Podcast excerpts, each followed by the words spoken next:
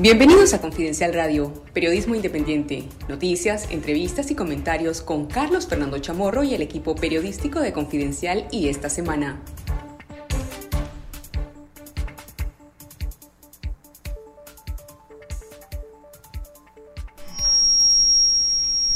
Hola, ¿qué tal? Les saluda Arlen Cerda, periodista y editora de Confidencial. Gracias por acompañarnos en una nueva edición especial de Confidencial Radio. Estamos muy contentos de saludarles en este nuevo espacio, un espacio que hemos creado para compartir con ustedes todo lo mejor del periodismo investigativo que hacemos en Confidencial y en esta semana. Esta ya es nuestra cuarta edición especial de Confidencial Radio. Como cada jueves, hoy aprovecharemos este espacio para informar, para comentar y para analizar las noticias más destacadas en compañía de nuestro equipo periodístico. También vamos a, tener la oportunidad de conocer sus inquietudes sobre temas que nos afectan a todos como nicaragüenses. Recuerden que este es un espacio para ustedes, es un espacio que hemos creado para seguir derrotando juntos la censura televisiva que ha impuesto en Nicaragua el régimen de Daniel Ortega y de Rosario Murillo. Gracias por escucharnos a través de la frecuencia de Radio Corporación y de Spotify. Nuestro director, el periodista Carlos Fernando Chamorro, va a estar de regreso con nosotros la próxima semana en este espacio. Estoy bien acompañada esta mañana. Tengo aquí a Elmer Rivas, nuestro productor audiovisual de los programas esta semana y esta noche. Hola Elmer, ¿qué tal? Hola Arlen, gracias y gracias a toda nuestra audiencia que nos sintoniza a través de Radio Corporación, que nos escucha en nuestros podcasts en Spotify y nos ve a través de nuestra transmisión en Facebook Live en Facebook de Confidencial. Le saluda Elmer Rivas y damos inicio a esta hora de informaciones, análisis, comentarios y entrevistas con los periodistas de Confidencial. Y esta semana quiero invitar a todos a todas las personas que nos escuchan a reportarse, a enviarnos sus comentarios, sus preguntas al número de WhatsApp 8252 4383 8252 4383. Vamos a estar atentos a todos los mensajes que nos puedan enviar. De verdad nos emociona mucho poder contar con su apoyo tan valioso en este proyecto que es muy importante para Confidencial porque es una oportunidad para acercarnos más a ustedes, para poder escucharlos, para conocer sus expectativas, sus demandas y sus opiniones. Continuamos en esta edición especial con el análisis de las noticias. Esta semana ha estado dominada por el anuncio del inicio de la vacunación contra la COVID-19. Esta es una noticia que debería llenarnos de esperanza porque un año antes de la confirmación del primer caso de COVID-19 en Nicaragua, ya contamos con una vacuna en el país. Sin embargo, la respuesta oficial que está dando el gobierno sigue dejando más preguntas que respuestas y hay varios cuestionamientos sobre cómo se está llevando todo este procedimiento. ¿Qué deberíamos de saber a la fecha? El gobierno debería haber publicado y explicado en detalle cuál es el plan de vacunación. Deberíamos saber si este plan se está trabajando en conjunto con, otras organizaciones, con otras instituciones del Estado y cuáles son esas instituciones. De acuerdo con los lineamientos de la Organización Panamericana de la Salud, este es un documento que debería ser de conocimiento público. Deberíamos también saber, como se sabe en otros países, si hay instituciones convocadas para dar una respuesta en conjunto a esta pandemia, que es un problema de interés nacional, es un problema mundial, incluyendo saber si hay sociedades científicas y colegios de profesionales que están convocados. Por el contrario, lo que vemos es que el gobierno no ha tenido una sola reunión con el Observatorio Ciudadano COVID-19, ni ha escuchado ninguno de los llamados del Comité Científico Multidisciplinario que estudian de manera independiente cuál es el verdadero impacto de la pandemia. Y todo esto debe ser público porque tiene que haber un monitoreo a la implementación de esta vacunación. Tenemos que saber los aspectos técnicos, operacionales y logísticos. Como nicaragüenses tenemos que saber cuáles son los grupos vulnerables. El gobierno ha dicho que está empezando esta vacunación con los enfermos crónicos. Vimos un acto que hicieron con participación exclusiva de los medios oficialistas, de la propaganda orteguista este martes pero el gobierno no ha dicho absolutamente nada sobre cuál va a ser el plan de vacunación con el personal de salud. Apenas el martes eh, empezó este proceso y 24 horas después, a través de los medios de la propaganda orteguista, nos enteramos de algunos de esos detalles, de algunos de esos aspectos técnicos, de algunas fechas, de algunos lugares que están previstos para continuar la vacunación esta semana. Pero luego, ¿qué? Es imposible que en Nicaragua nos conformemos con eso como les decía, es un tema de interés nacional, un problema de salud pública mundial. Y esto que se sabe ahora, que es muy poco, ni siquiera fue compartido en el sitio web del Ministerio de Salud. Lo sabemos por los medios oficialistas. Tendríamos que saber cuántas dosis de la vacuna rusa se están aplicando. El Comité Científico Multidisciplinario también ha hecho una serie de recomendaciones que se deberían de aplicar en estas jornadas de vacunación eh, que incluyen definir cuáles son los protocolos de la aplicación de cada vacuna, de la organización operativa que hay en la vacunación. Debería el gobierno estar desplegando una campaña de información y de comunicación que genere confianza en la población, establecer con claridad cuáles son los grupos de la población vulnerables que van a ser vacunados y en qué proceso van a hacerlo.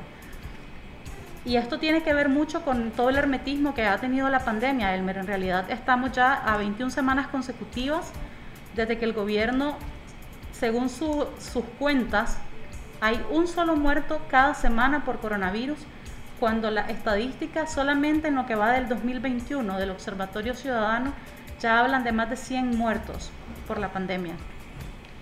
Ha sido una política oficial realmente de desprecio para la salud de los nicaragüenses, Arlen.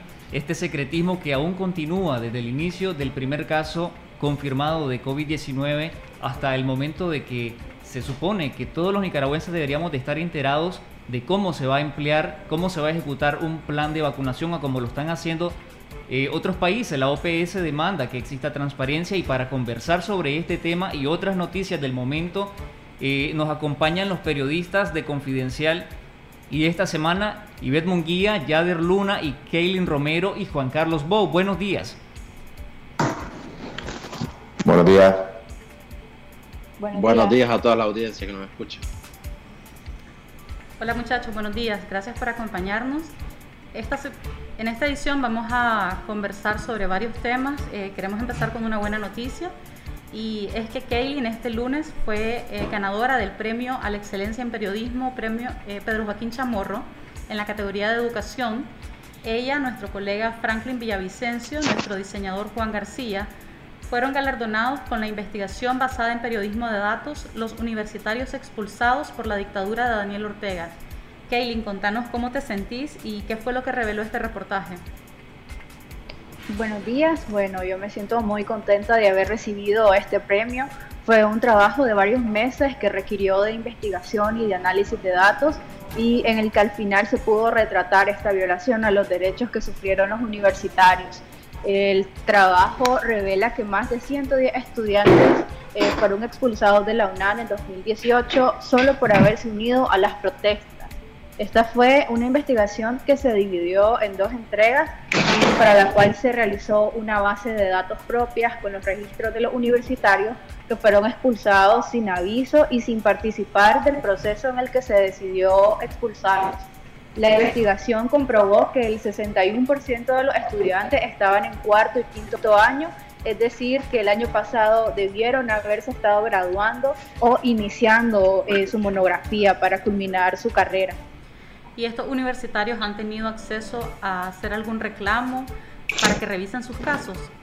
Los universitarios no han tenido la opción de reclamo eh, desde el inicio las autoridades de todos los recintos decidieron a puerta cerrada eh, que, que lo iban a expulsar por falta grave. Y no bastándole eso, les perdieron el ingreso a los recintos. Y muchos de los, en muchos de los casos se le borró el historial académico y ellos impidió que una parte de los expulsados pudieran continuar su carrera en otra universidad. Ningún estudiante pudo defenderse y tampoco pudo apelar a como demanda el reglamento interno de la UNAM. Y de esto llevan más de dos años y no ha habido respuesta, no ha habido reintegración y sabemos que varios de los muchachos decidieron empezar de ser en otras universidades. Algunos pudieron convalidar sus clases, pero otros no. Kelly, hablemos de otro tema. Eh, has estado siguiendo este año el el comportamiento de la pandemia ha sido una de las periodistas de Confidencial que ha investigado más de cerca el tema y este martes, como comentábamos antes, inició la aplicación de las primeras dosis de la vacuna rusa contra la COVID-19 en Nicaragua. ¿Existe en el país algún plan de vacunación? Se supone que el Ministerio de Salud lo presentó a la OPS en enero pasado para poder acceder a la donación de vacunas que serán entregadas a través del mecanismo COVAX. Sin embargo, las autoridades no han publicado este, cuál es este plan que deberían haberlo hecho antes de iniciar las jornadas de vacunación. Y esto es una acción súper super delicada, por, más que nunca, porque se necesita de un proceso de vacunación rápido y urgente, pues las primeras vacunas lo que vienen a hacer es a reducir la letalidad, es decir, que vienen a reducir las muertes. Sabemos que desde diciembre del año pasado los contagios y las muertes han tenido brotes epidémicos este, bastante fuertes debido al relajamiento de las medidas y aunque los datos del MINSA afirman de que en Nicaragua no hay pandemia, como mencionabas antes, desde octubre solo muere una persona por esta causa, según esos datos, que es un dato que no es creíble según las opiniones médicas, por lo tanto la vacunación debería eh, de ser más activa y las personas deberían de estar acudiendo a vacunarse de forma ordenada de acuerdo al plan que no conocemos y ahora iniciamos la vacunación con el mismo hermetismo que predominó durante toda la pandemia. En estos momentos ni siquiera sabemos cuántas dosis de la vacuna Sputnik se disponen en Nicaragua, no sabemos cuántas personas se están vacunando por día ni de qué regiones del país son. Y comenzamos con una vacunación pasiva en la cual las personas incluso están siendo obligadas a firmar eh, un consentimiento en el que en vez de informarse de cuáles son las características de las vacunas, los riesgos, están eximiendo al Estado de cualquier responsabilidad y esto no debería de estar ocurriendo. Estamos claros que este debería ser un proceso transparente, que siga los lineamientos de equidad entre los diferentes grupos. También que es un tema que el gobierno tampoco está cumpliendo en materia de transparencia. Y esto tiene relación directa con nosotros y con la efectividad también que van a tener las vacunas. Estamos hablando en realidad de la salud de todos los nicaragüenses. Este comportamiento del gobierno, sin embargo, no nos sorprende y al mismo tiempo tampoco deberíamos de normalizarlo. Y esta semana publicamos un reportaje sobre la aparente normalización del Estado policial en Nicaragua. Vos escribiste este trabajo, contanos qué dicen los defensores de derechos humanos y los abogados sobre este tema. Precisamente el régimen de Daniel Ortega ha venido en los últimos años imponiendo este estado del sitio policial que eh, con el objetivo de que la población normalice la violencia y los abusos de poder. Sin embargo, especialistas en psicología, derechos humanos, historiadores e inclusive gente eh, del sector comercio, consultados por Presidencial, consideran que no existe tal normalidad en el país.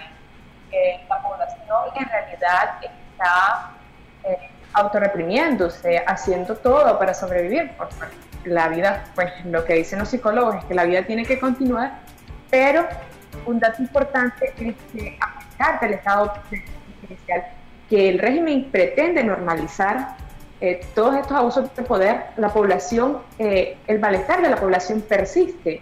El hecho que la gente salga a trabajar, que los niños vayan al colegio, que eh, la gente trate de, de, subsistir de alguna manera, porque pues hay que hacerlo. Eso no significa que la población haya aceptado todos estos abusos del régimen, que son un sinnúmero, no que van más allá del estado de sitio policial, está también el adoctrinamiento en los colegios, eh, la politización de las diferentes instituciones del Estado, eh, los abusos ahora mismo con la vacuna eh, contra la COVID-19 y todo, el, y todo el problema que ha habido durante la pandemia, que se nos ha negado información a los nicaragüenses la limitación, eh, la violación a nuestro derecho a protestar, el derecho de los nicaragüenses a la libre movilización. Todos estos abusos el régimen nos quiere normalizar, pero eh, eh, un dato curioso es que el malestar de la población persiste y que es algo que en algún momento se le va a revertir al régimen gobernante. Ivette, en el programa de ayer de esta noche nosotros conversábamos con los excarcelados políticos William Balmaceda y Hugo Brenes, que son asediados y son perseguidos jurídicamente. Acá en el país existen líderes de opinión, a veces incluso líderes religiosos que dicen, aquí vamos a pedir para que en este año electoral, presuntamente electoral, no haya violencia. ¿Acaso no vivimos en un estado de violencia? ¿No es la violencia como parte de una política oficial? Eh, vivimos en un sistema de violencia permanente. Eh, el problema es que eh, mucha gente tiende a confundir el hecho de que no hayan protestas masivas, que la gente no salga como que todo está bien, pero el ese, ese, esa aparente normalidad no significa que las cosas están bien en el país. eh, hay personas que no pueden eh, siquiera salir de su casa y eh, personas, recuerdo el caso de la abogada de Somoto, Danielia Argüello, que se estaba tomando un café en la casa de un vecino y llegó la policía a arrestarla arbitrariamente. toda esa violencia persiste y, se va, y el descontento de la población se va acumulando cada vez más. Tenemos claro que el gobierno intenta normalizar la violencia, intenta que los nicaragüenses nos acostumbremos a este estado permanente de violación de derechos humanos, a este estado policial de facto. Vemos todos los días policías apostados en las rotondas, sin embargo también sabemos que hay una gran resistencia de la población, que al día de hoy no hay un solo preso político que se haya quebrado, que haya cedido a las presiones del régimen. Y de hecho ayer mismo en los juzgados de Managua mirábamos el caso de Sergio Beteta, que ya tiene varios meses detenido. Eh, lo vimos a él alzando una bandera de Nicaragua, quemando una bandera del Frente Sandinista en la vía pública, gritar Viva Nicaragua Libre. La policía lo detuvo y lo siguiente fue ver la acusación por un supuesto delito de tenencia de armas y de tráfico de drogas. decían que tenía marihuana. Y lo han declarado culpable ayer y están pidiendo una condena de 16 años de cárcel. ¿Es así, Yader?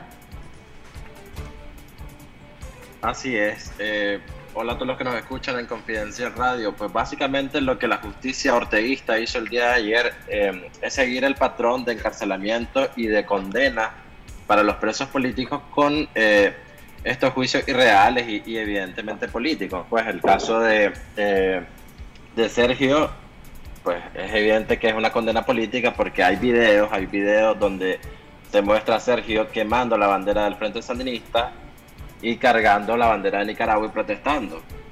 Eh, ¿Cómo es posible que, después digan que, que, andaba droga y que andaba arma en su mochila? Pues cuando toda persona que saca la bandera de Nicaragua sabe que la va a encarcelar, así que alguien que anda traficando droga básicamente no andaría, no andaría gritando eh, viva Nicaragua libre. Pues eso, esa es la primera muestra o la muestra fehaciente de que este es un juicio político, como dice su abogado defensor, el doctor Julio Montenegro.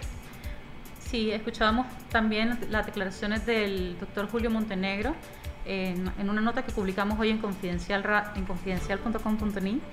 y eh, lo irónico de este caso, lo, que hay, lo que hay que hacer notar es que por unos supuestos delitos de una fiscalía que ya antes se ha denunciado, que funciona como una fábrica de delitos, se están pidiendo 16 años de cárcel por supuesta tenencia ilegal de arma y por supuesto narcotráfico. Y en cambio, en noviembre del año pasado mirábamos la sentencia contra Abner Pineda, que fue señalado y procesado por el asesinato de Jorge Luis Rugama en la Trinidad de Estelí. Y el muchacho quedó en la vía pública el 19 de julio durante una caravana del Frente Sandinista y la condena de ese juez en ese momento por ese caso fue de un año de prisión y además se ordenó su liberación inmediata. Vos, vos estuviste cubriendo este tema, viajaste a la Trinidad, conversaste con la mamá de Jorge Luis. ¿Qué opinión tenés sobre este antagonismo que vemos en, la justicia orteguista? Eh, básicamente miras el doble rasero que, tiene la justicia en Nicaragua. Por un lado, a un asesino, porque eso es Adner Ponel Pineda Castellón, él es un asesino. Ya, aunque lo traten de tachar de simpatizante sandinista, ya, lo que es, un asesino, ya, además que es confeso, él ante el juez dijo que sí, pues lo había matado, ya, y los atenuantes que hace la justicia es de de que él estaba bajo, los efectos del alcohol.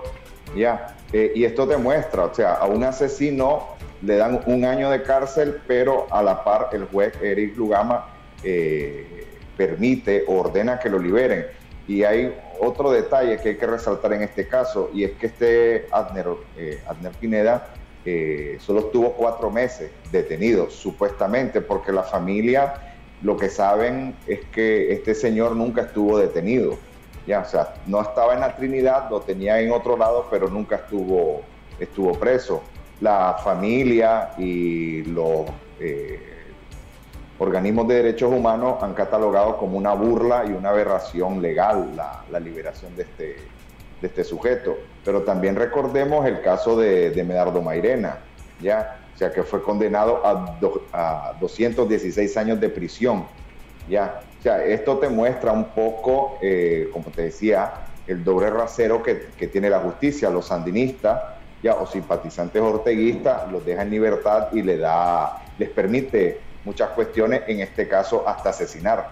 Pero a un joven que el único pecado, por decirle de alguna manera, o lo, único que ha, que ha, hecho es levantar una bandera azul y blanco, le, le van a meter probablemente los 16 años que se está pidiendo. Entonces, esto te muestra un poco y es una confirmación de lo que han denunciado organismos eh, de derechos humanos nacionales e internacionales, y es la eh, politización de, de, la justicia. Aquí en realidad no hay, no hay una justicia. Es un caso de impunidad la impunidad con la que opera el aparato oficial, la impunidad que tiene como su principal aliado a la justicia orteguista, controlada totalmente por el partido de gobierno. Y también nos llama la atención cómo se manejan las pruebas. En el caso de Sergio Beteta, por ejemplo, había un video, existe un video donde se ve la acción que él tuvo en, en diciembre del año pasado y esa prueba se intentó negar durante el juicio. Eh, Arlen, a mí también me llama la atención es el, mensaje que, manda la justicia y un mensaje que ha estado mandando desde 2018 o probablemente desde antes. O sea, en el caso de este joven Beteta, si protestas, vas preso, eh, te vamos a inventar cargos y en este caso pues le están pidiendo 16 años. Mientras que en el caso del simpatizante sandinista Abner Pineda, eh, lo liberan luego de haber matado a, alguien. O sea, si sos sandinista, estás impune, como han estado, eh, como ha estado Adner y han estado las decenas, por si no cientos de paramilitares que han violado derechos humanos, que asesinaron a tantas personas en 2018 y no hay un solo detenido por esos asesinatos. Pero a los jóvenes que protestan, a los ciudadanos que se quejan de, este régimen, los apresan, les inventan los cargos y básicamente los meten, eh, les ponen condenas que son irrisorias. O sea, a este joven no le han podido, no le han probado que él traficaba droga, pero igual al juez no le importa eso, no le importan los hechos, y lo porque ya está, hay un guion, o sea, sos eh, preso político, vas condenado. Ayer también. Es, evidente. Adelante, ya. Perdón. Es evidente que, se trata de un juicio político, es decir, los, los policías que llegan como testigos, que son juez y parte en el caso, porque son los que acusan también de alguna forma e inventan estos cargos, llegan al, juicio y dicen que no, no tenía ninguna bandera ni en los pies ni en las manos. En los pies tenía evidentemente la bandera del Frente Sandinista que estaba quemándose y en sus manos en el video se ve cuando lo llevan preso y la lleva en sus manos. Sí. Pero como decía recientemente un informe de Amnistía Internacional, este los abogados y abogadas que representan a decenas de encarcelados eh, denuncian que, hay, hay, que la justicia está siendo utilizada como una arma por el gobierno. Ayer también mirábamos la condena contra el reo político Brian Cornejo y el abogado Manuel Urbina Lara. Al día de hoy existen más de 100 presos políticos en las cárceles de la dictadura. Esta ha sido la tertulia del periodismo de Confidencial, la confiscación de nuestras instalaciones por el régimen de Daniel Ortega no callan el periodismo porque el periodismo no se confisca. Vamos a una pausa comercial y regresamos en breve. Recuerde, Alfacor 81 es su mejor opción para prevenir infartos del corazón. Búsquelo en todas las farmacias del país, distribuido por Didelsa. Continuamos acá en Confidencial Radio con lo mejor del periodismo independiente de Confidencial y esta semana les recuerdo que pueden escribirnos a la línea de WhatsApp 8252 4383.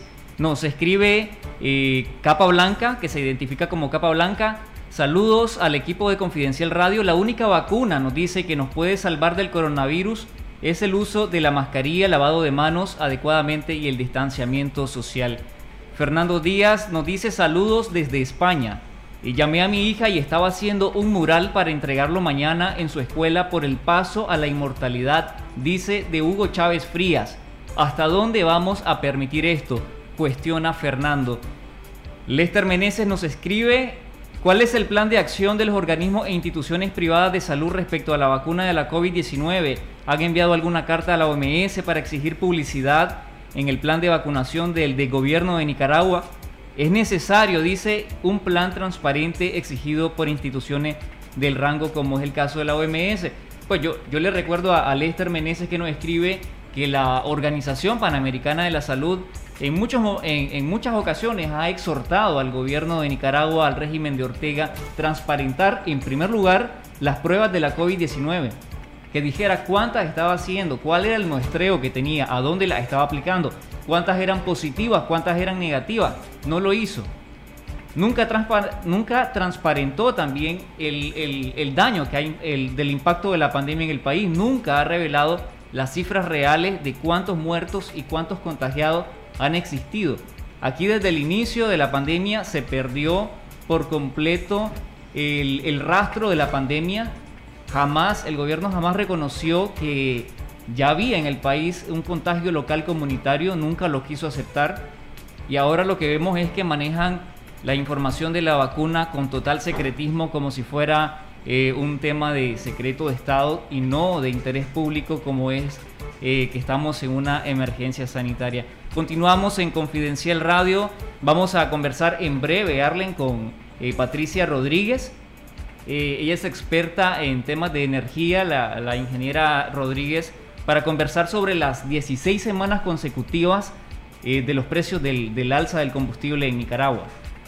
Así es, Patricia es ingeniera especialista en tecnología y sistemas energéticos, una de las principales expertas del país eh, sobre energía e hidrocarburos.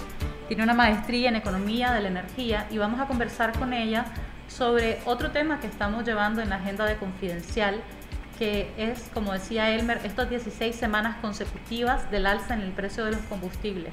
Estamos hablando de que la gasolina ya pasa el, la gasolina super ya pasa el umbral de los 36 córdobas y la gasolina regular también está arriba de los 35 y el diésel que es el combustible que más se utiliza en el país de igual manera ya pasa el umbral de los 30 córdobas está en 30 en 30.59 hemos conversado con los conductores con los consumidores de Managua y vamos a escuchar en breve las declaraciones que nos han dado sobre este tema.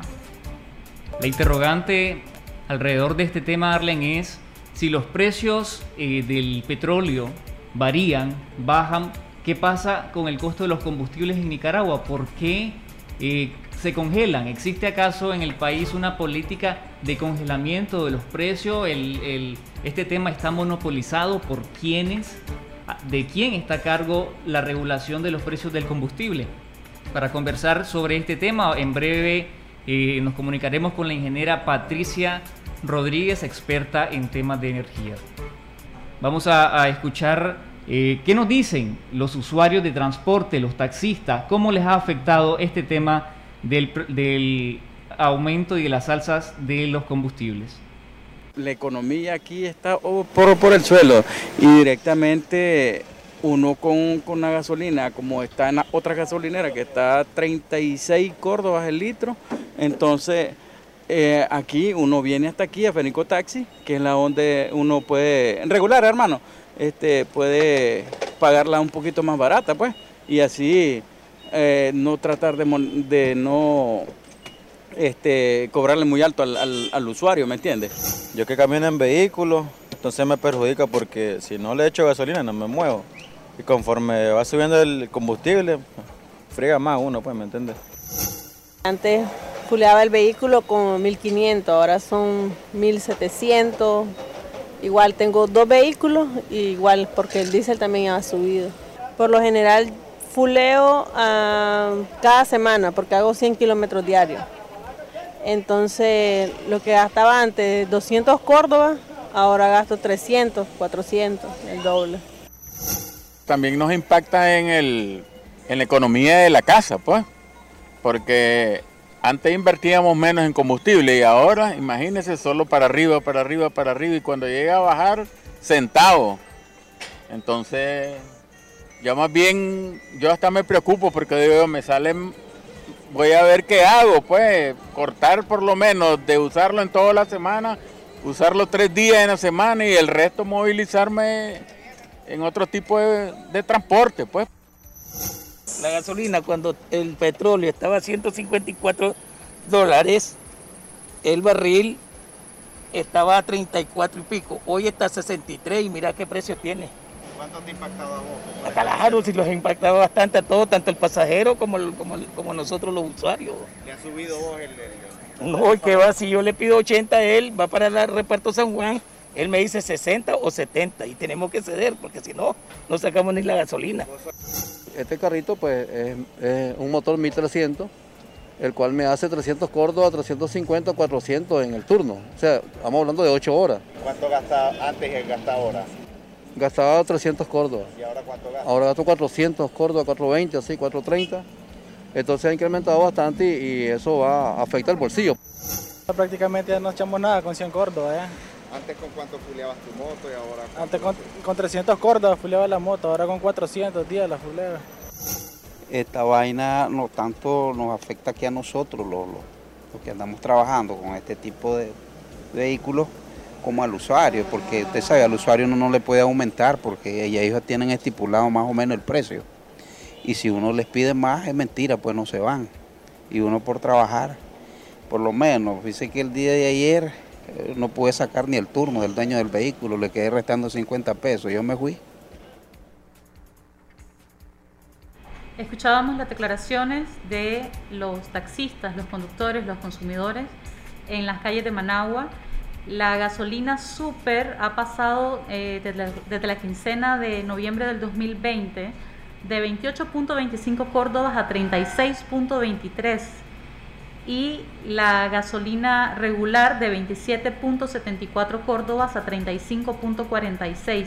Estos son precios en Managua es la referencia de la gasolinera de la capital y eh, nos comentaban en Facebook que en lugares como Nueva Guinea eh, la gasolina está arriba de los 37 córdobas. Ya tenemos en línea a Patricia Rodríguez, experta en temas de energía e hidrocarburos. ¿Qué tal, Patricia? ¿Qué tal? Buenos días, ¿cómo están? Muchas gracias por estar en este programa tan importante. Gracias, Patricia, por acompañarnos. Queremos conversar sobre el tema del alza de la energía. Eh, vos has, re, eh, has, analizado este tema. ¿Existe actualmente alguna justificación técnica o económica para justificar estas alzas constantes en el combustible? Sin duda que no. Yo le agregaría a esta, este incremento consecutivo que la mayoría de ustedes habla de las últimas 16 semanas realmente ha venido aumentando desde el año pasado. Una vez que pasó, digamos, el, el, problema del precio del petróleo que estuvo negativo, a los dos meses comenzó a incrementarse todo lo que es los derivados del petróleo, gasolina, diésel, incluso el gas licuado de petróleo, que es básico para la población. Y el precio del petróleo se ha mantenido en promedio el año pasado en 39 dólares y en los dos meses y tres días que llevamos de 2021 está en 57 se ha incrementado, pero no, no corresponde con los incrementos considerables que tenemos en los precios al consumidor final. Patricia, en, entonces básicamente no hay ninguna razón para esta alza, son alzas injustificadas como nos has mencionado. ¿En qué escenario es que está justificado este tipo de alza en los combustibles? Es que mira, hay este, este, es un este es un tema complejo porque no se regula los precios son libres. Si ustedes entran a la página web del ente regulador, te publican todos los precios y te advierten, estos están libres. Como quien dice, nosotros no tenemos que ver. Pero, ¿cuál es la manera para nosotros decir qué es lo justo que corresponde, que tiene que la ganancia de la petrolera? ¿Cuál es lo justo? Porque la ley de suministro de hidrocarburos dice que los precios a los consumidores finales tienen que guardar un equilibrio entre los que suministran y entre los consumidores. Y hay un artículo muy importante en esa ley donde dice que el INE tiene que controlar los precios donde corresponda y debe prohibir y velar que no se realicen actividades para fijar artificialmente los precios de los hidrocarburos. Entonces, si nosotros no sabemos cómo las petroleras definen sus márgenes, el INE debería de intervenir y explicarnos cómo es que ellas definen sus márgenes de ganancia, porque ahorita nadie lo regula. Entonces, una de las maneras de, de, de verificar si se justifica o no estos incrementos ante un incremento en el precio del petróleo es verificar los márgenes de la distribuidora. Igual cuando baja el precio del petróleo, tenemos que verificar si efectivamente ellas están bajando el precio referido al, al, al, al precio de referencia con el que compran el petróleo y sus derivados. Patricia, ¿y cuál es la entidad exactamente que debería estar regulando estos precios? Es el INE. El INE es el ente regulador este, y es en la ley de suministro de hidrocarburos está, está claro que tiene que controlar los precios. Por eso es que ustedes ven que ellos son los que publican y le dan seguimiento a los precios a los consumidores finales. ¿Qué es lo que tiene que hacer el Ministerio de Energía y Minas? Definir políticas que redunden en beneficio de la, de la población y también de, de los suministradores de, de derivados del petróleo, políticas que mantengan una, una estabilidad, un equilibrio entre los intereses de ambas partes, de manera similar a la energía eléctrica, aunque hemos visto pues que en energía eléctrica también tenemos muchos elementos que inciden en que sean precios altos cuando no deberían de serlo. Pero aquí es el INE el que tiene la voz cantante por ley. Orlando Espinosa nos comenta en Facebook, en la Guinea está arriba de 37 córdobas el costo por litro del combustible. Buen negocio se tiene en la dictadura a costa del pueblo. Patricia, ¿existe entonces en el país una política no oficial de congelamiento de los precios de los combustibles? Es decir, ah, no hay una política, no hay una política que diga que se tienen que mover respecto a los precios del petróleo en el mercado internacional. ¿Qué hacen las petroleras? Las petroleras compran, ¿verdad? Petróleo y su derivado. Aquí tenemos que ver dos cosas. En Nicaragua tenemos una refinería y se produce y se producen derivados del petróleo en la refinería. Producimos localmente gasolina súper regular y diésel, además de gas licuado y otros combustibles, ¿verdad?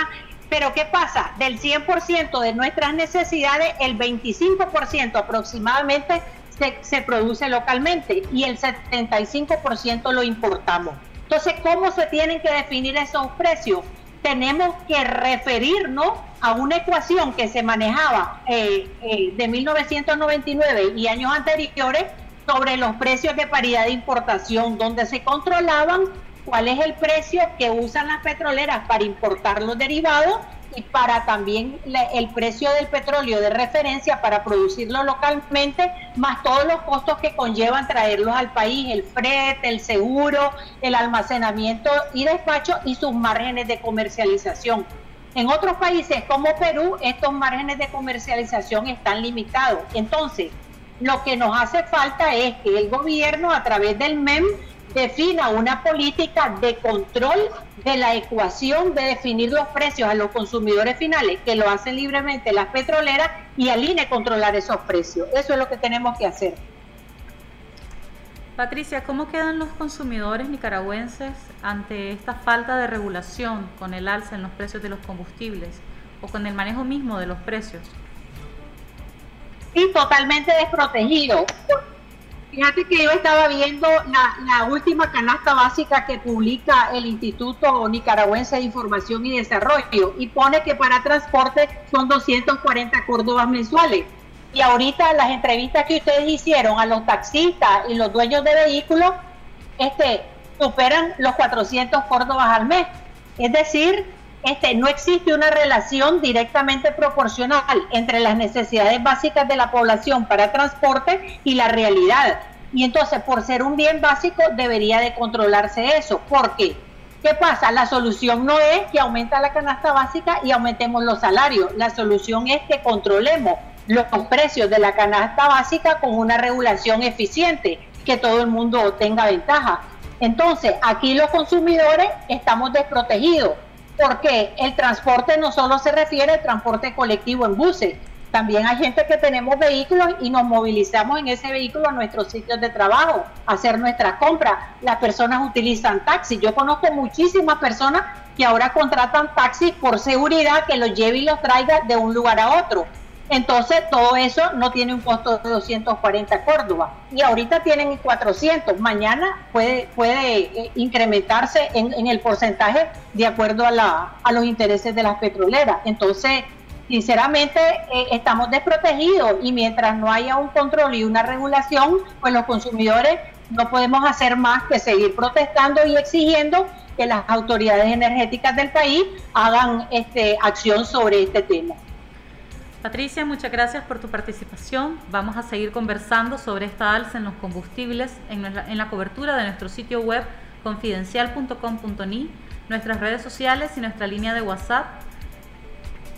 En, en Confidencial hemos publicado también varios trabajos sobre esta jugosa ganancia de las petroleras en Nicaragua y también sobre cómo las petroleras se han embolsado estos millones a raíz de la crisis sociopolítica y económica que vive el país, justamente cuando el país peor la ha pasado, cuando ya tenemos, este es el cuarto año que la economía nicaragüense ve en picada y estamos con salarios básicamente congelados, con un aumento irrisorio en el ajuste al salario mínimo y el alza de la canasta básica, el alza de los precios de los combustibles, pero las petroleras tienen unas ganancias millonarias.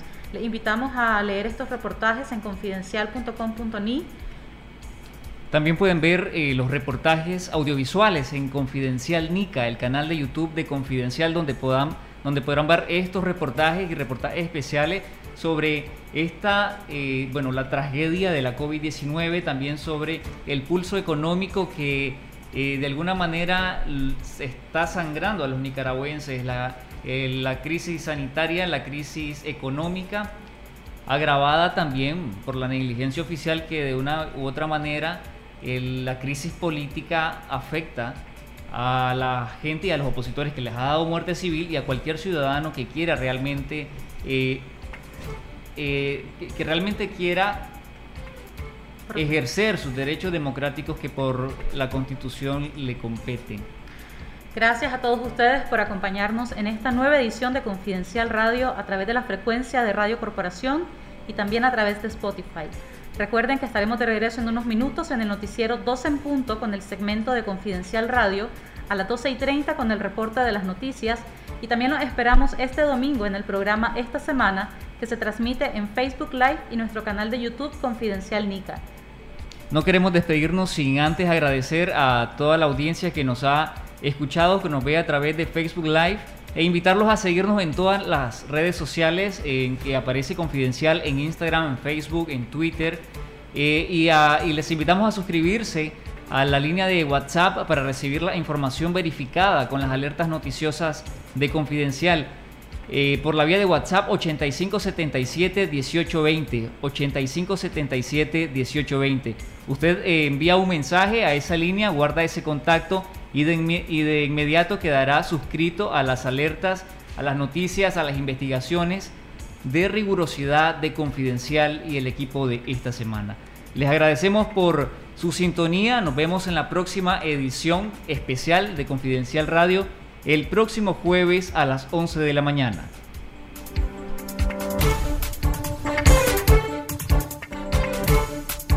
Esto fue Confidencial Radio, de lunes a viernes a las 12.30 del mediodía y los jueves una edición especial a las 11 de la mañana. Escuche nuestros podcasts en Spotify y visítenos en confidencial.com.ni con el mejor periodismo investigativo.